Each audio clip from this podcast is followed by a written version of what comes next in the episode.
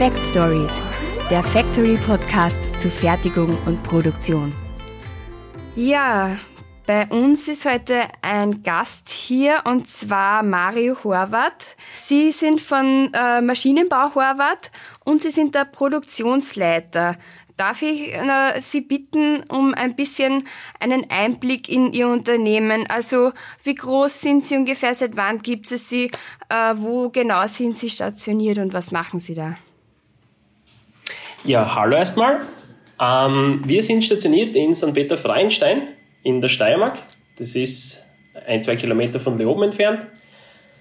Ähm, wir sind ein Familienbetrieb, bestehen seit 2010, sind mittlerweile gewachsen auf knapp 30 Leute, kommen ursprünglich aus der Prototypenfertigung und haben uns mittlerweile ein bisschen breiter aufgestellt in Einzelteilfertigung, Kleinserienfertigung, Maschinenbau, wirklich äh, Retrofitting, ja, das Gesamtpaket. Also im Konkreten sind die Angebote Fräsen, Drehen, Schleifen, Verzahnen, habe ich gelesen. Habe ich noch was vergessen? Die komplette Lohnfertigung, also ja, äh, Drehen, Fräsen, Verzahnen, Schleifen, Planschleifen, Rundschleifen, Honern, mh, mm, Polierarbeiten, das gesamte lohnfertige Paket. Tieflochbohren. Ich kann mir vorstellen, in einem Familienunternehmen, da sind die Funktionen manchmal auch nicht so ganz klar abgesteckt oder oftmal ist man so ein bisschen Mädchen für alles. Äh, wie ist es bei Ihnen? Was haben Sie da alles für Funktionen und Verantwortungsbereiche als Produktionsleiter? Also ich persönlich als Produktionsleiter kümmere mich hauptsächlich eben um die Produktion, um Termine, um leider auch manchmal Probleme in der Produktion, sei es jetzt, wie wir momentan mit Corona eben haben, Lieferprobleme für Werkzeuge, Lieferprobleme für Spannmittel etc aber auch für zum Beispiel Qualitätsthemen, wo wir natürlich intern schauen, dass wir im Vorhinein Sachen abfangen, wo es zu Problemen kommen könnte.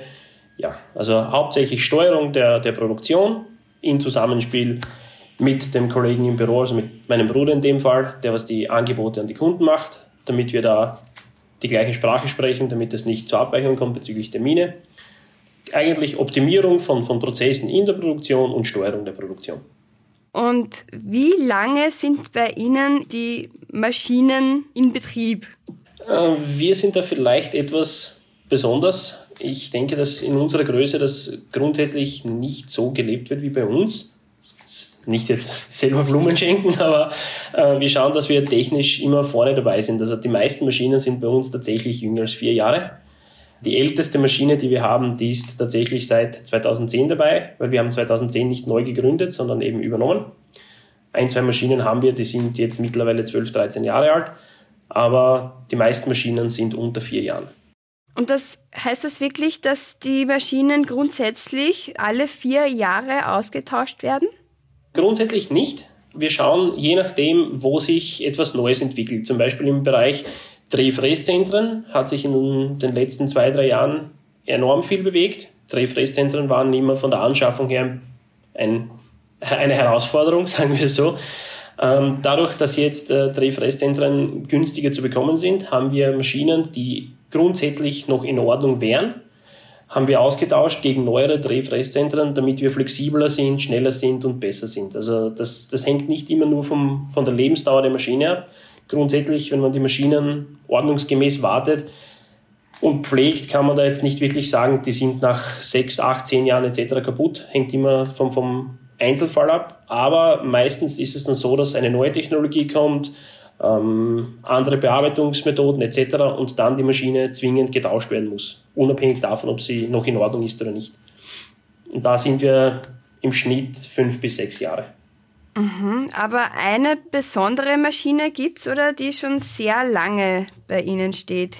Äh, das ist unsere Matic 40 HV. Das ist ein Bearbeitungszentrum. Sprich, wir können auf dieser Maschine drehen, fräsen, schleifen, Tiefloch bohren, also wirklich verzahnen, Verzahnungen abwälzfräsen und abwälzstoßen. Wirklich das gesamte Paket. Ein, tatsächlich ein Bearbeitungszentrum, wo man aus einem rohen Teil ein fertiges Teil komplett in eine Aufspannung machen kann. Diese Maschine ist seit Tag 1 bei uns und wird noch einige Jahre bleiben, wenn, wenn alles gut läuft. Aber Sie sind, wie ich so den Eindruck habe, ähm, neuen Digitalisierungsentwicklungen und neuen Technologien ja überhaupt nicht abgeneigt. Was nutzen Sie da für Ihre Möglichkeiten? Ähm, es gibt ja auch Digitalisierungsförderungen. Also in welcher Form und wie nutzen Sie die?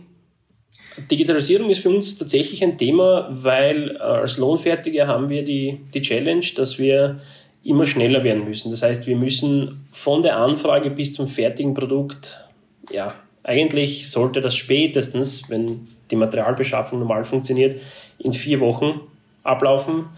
Und da ist es so, dass wir großes Potenzial in der Digitalisierung sehen, weil unsere Branche das doch lange hat etwas schleifen lassen. Und durch Corona hat sich das enorm beschleunigt. Und die Prozesse, sie sind Sie können äh, geradlinig sein, können aber auch sehr, sehr, sehr ähm, aufgesplittet werden, sprich Fertigung von einem Produkt gleichzeitig auf mehreren Maschinen etc. Und da ist es mit einer papierlosen Fertigung, mit einer sehr digital aufgestellten Fertigung viel einfacher, das zu überwachen und zu steuern, als mit der, mit der herkömmlichen Fertigung, wie sie in den letzten Jahren, Jahrzehnten gelebt wurde. Deswegen sehen wir da wirklich viel Potenzial und wir wollen bis, unser Ziel ist es eigentlich, bis Ende des Jahres komplett papierlos unterwegs zu sein in der Fertigung. Und auch im Werkzeugmanagement hat sich etwas getan bei Ihnen?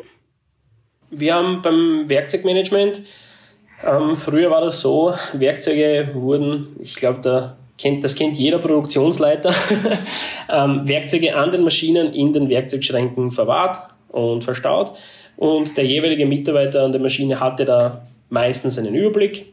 Aber wenn man etwas dringend gebraucht hat, etwas, äh, zum Beispiel Sonderwerkzeuge mit längerer Lieferzeit, war das manchmal ein, ein Thema, dass wir diese nicht sofort gefunden haben, etc. Deswegen haben wir da umgestellt auf ein zentrales System. Das heißt, wir haben wirklich ein zentrales Magazin, obwohl wir eigentlich in der Fertigung nur knapp 22 Leute sind.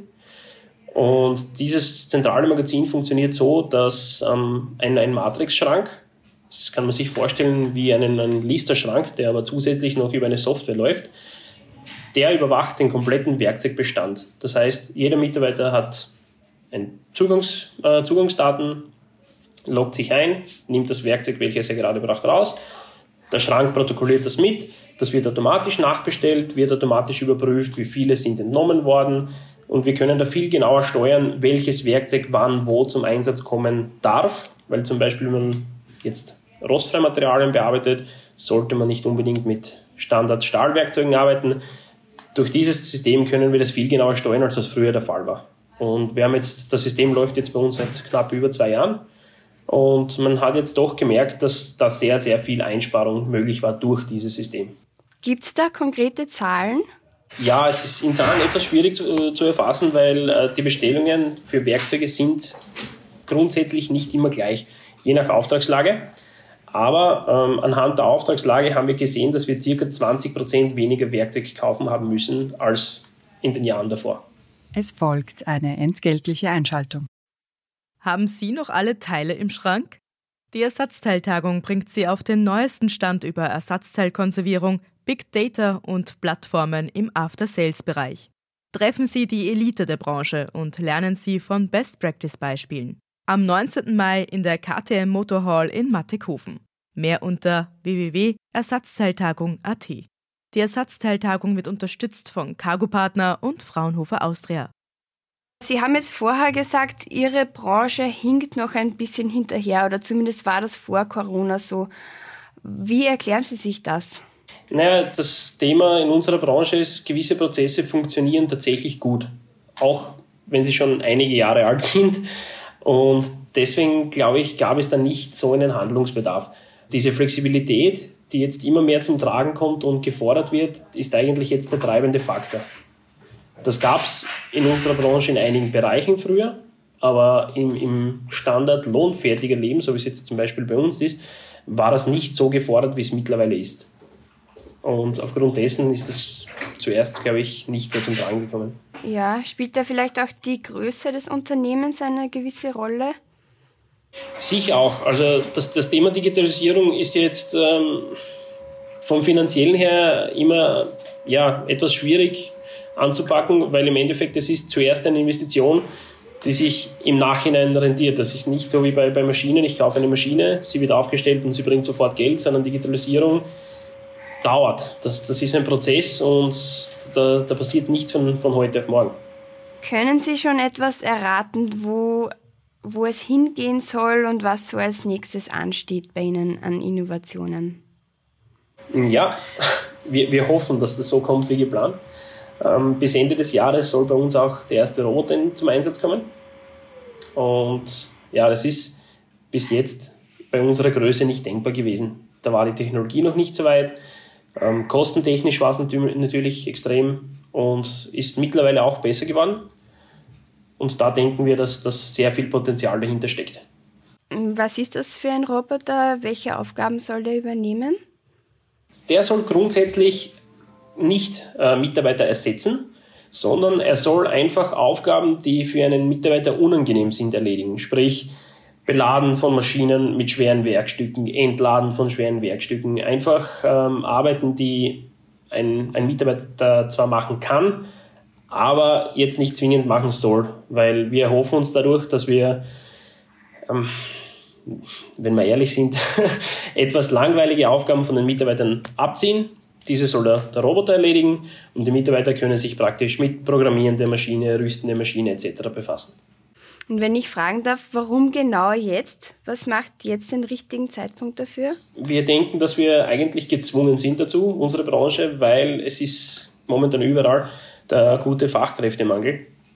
Und wenn man Fachkräfte hat, sollte man die am besten dort einsetzen, unserer Meinung nach zumindest, dort einsetzen, wo sie, wo sie tatsächlich am meisten bringen. Und es macht keinen Sinn, wenn jetzt ein Facharbeiter, der viel mehr Potenzial hat, irgendwo bei einer Maschine Teile bestücken muss. Das soll nicht Sinn der Aufgabe sein. Ja, verständlich. Und ich habe gesehen, dass Sie ja auch, äh, was die neuen Medien betrifft, digital unterwegs sind. Instagram, da sind Sie ja recht aktiv. Ich habe gesehen, ich glaube, über 3000 Follower. Ja, wir, wir kratzen da jetzt tatsächlich mit dieser Woche schon an den 4000. Und wir haben das ganz ehrlich ähm, in Corona gesehen, dass ähm, auf der anderen Seite des Ozeans in Amerika wird viel mehr Instagram genutzt, um unsere Branche einfach ähm, mehr zu präsentieren. Wir haben eigentlich mit Instagram begonnen, damit wir jüngere, die jüngere Generation ansprechen, weil wir wollten unbedingt Lehrlinge dazu bekommen.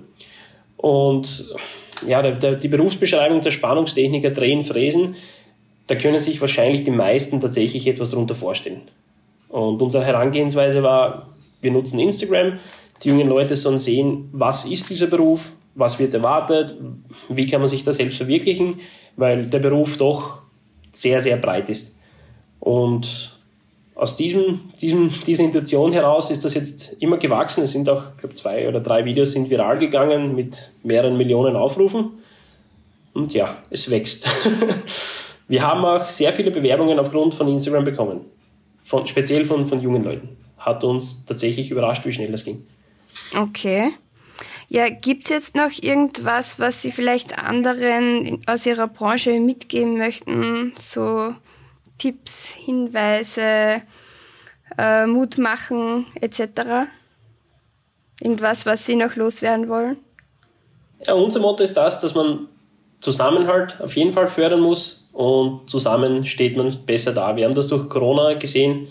Wir haben zwar sehr, sehr große Einbußen gehabt, aber wir haben es geschafft, dass tatsächlich alle Mitarbeiter bei uns geblieben sind. Es hat keiner seinen Job verloren. Und dieses Engagement, das man für die Mitarbeiter investiert hat, bekommen wir jetzt zurück. Und das freut uns. Und da sind wir der Meinung, dass das sollten wir in der Branche generell mehr tun. Auf Teambuilding, auf, auf Identifizieren mit dem Unternehmen und so weiter schauen, dass, dass wir da etwas besser dastehen. Okay, super Schlusswort. Danke, Mario Horvath. Bitte gerne. Ja, das war die erste Ausgabe von mir für Sie, liebe Zuhörer und Zuhörerinnen. Und wenn Sie auch über das Factory lesen möchten, dann schauen Sie doch bitte einfach gerne rein auf factorynet.at. Und das Wichtigste natürlich, bleiben Sie interessiert.